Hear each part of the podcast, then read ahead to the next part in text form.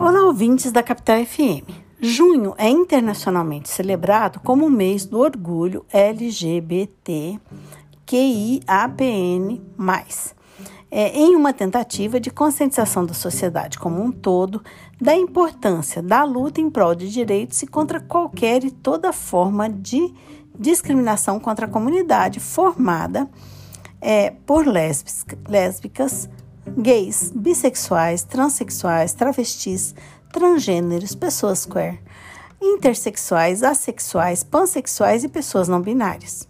O mês foi escolhido em referência ao episódio ocorrido em 28 de junho de 1969 no bar Stonewall Inn, frequentado por pessoas LGBTI no vilarejo de Greenwich, em Nova York, quando seus clientes resolveram dar um basta em anos de assédio e violência por parte da polícia local contra as pessoas que ali compareciam.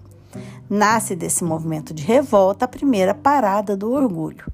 A ideia da utilização do termo orgulho surge em contraposição à vergonha trazida por anos de discriminação que os indivíduos da comunidade LGBTI sofriam e sofrem na sociedade, lutando para que a diversidade um dia represente apenas uma característica na vida das pessoas e não obstáculos muitas vezes intransponíveis, tanto na vida pessoal quanto profissional.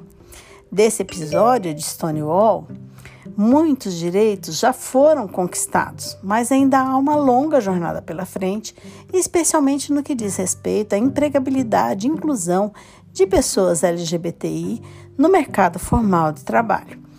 De acordo com a pesquisa realizada pelo Center for Talent Innovation, foi constatado que 33% das empresas existentes no Brasil não contratariam pessoas LGBTI para cargos de chefia. Além disso, a pesquisa ainda apontou que 41% dos trabalhadores desse grupo afirmam que já sofreram ou sofrem algum tipo de discriminação à sua identidade de gênero ou orientação sexual no ambiente de trabalho. Indo mais a fundo, como já tratado nessa coluna, nota-se que a comunidade de pessoas trans vive um contexto ainda mais, uma, ainda com maior precarização. De acordo com a ANTRA, que é a Associação Nacional de Travestis e Transsexuais, 90% das pessoas desses, desse grupo que estão trabalhando estão trabalhando com prostituição, fruto de uma sistemática violação de direitos. Isso no que, no que, no que diz respeito ao nome, identidade de gênero, à saúde, dentre outros aspectos. É, existe uma dificuldade de acesso à educação de qualidade, ao mercado formal e livre de discriminação para essa população.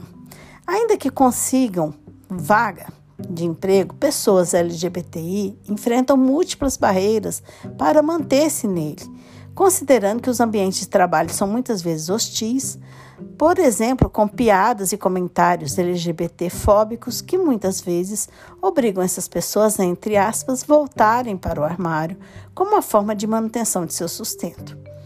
Em uma outra pesquisa, dessa vez realizada pela consultoria Santo Caos, constatou-se que 61% dos trabalhadores LGBTI optam por esconder a sua orientação sexual de seus colegas e gestores por medo de sofrerem discriminação e eventualmente serem demitidos.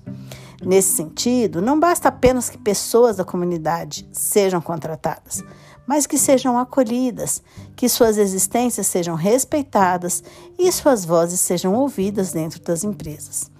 Ter uma equipe de trabalho diversa, com, diversas, com diferentes pessoas atuando no ambiente corporativo, bem como manter um compromisso com a melhoria da qualidade de trabalho para pessoas LGBTI, acaba por ser mais produtivo para a própria empresa, vez que o empregado pode se sentir muito mais tranquilo em relação à sua aceitação, né, a aceitação quanto à sua orientação sexual e identidade de gênero e desenvolver competências outras para a geração de resultados.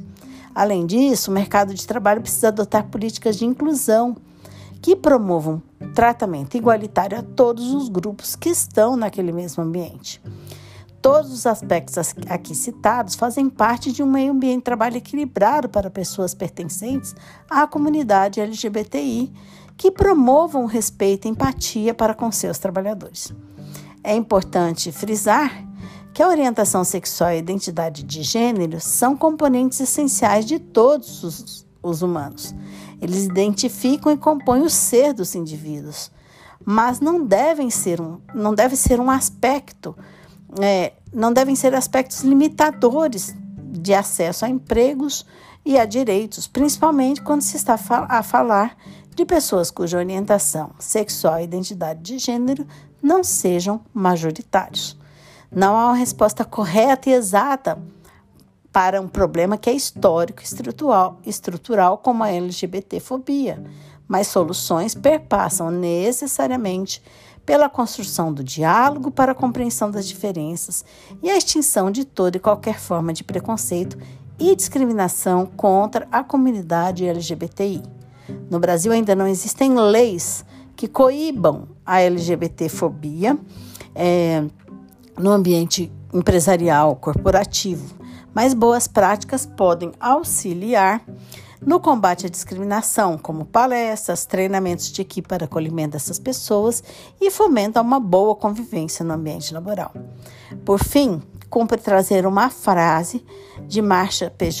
Johnson, é, mulher trans negra, ativista da causa LGBTI e uma das pessoas à frente da revolta de Stonewall.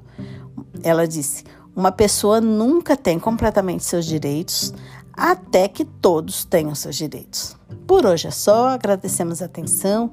Essa coluna foi elaborada por Carla Leal e Otávio Carvalho, membros do grupo de pesquisa sobre o meio ambiente e trabalho da UFMT, o GPMAT.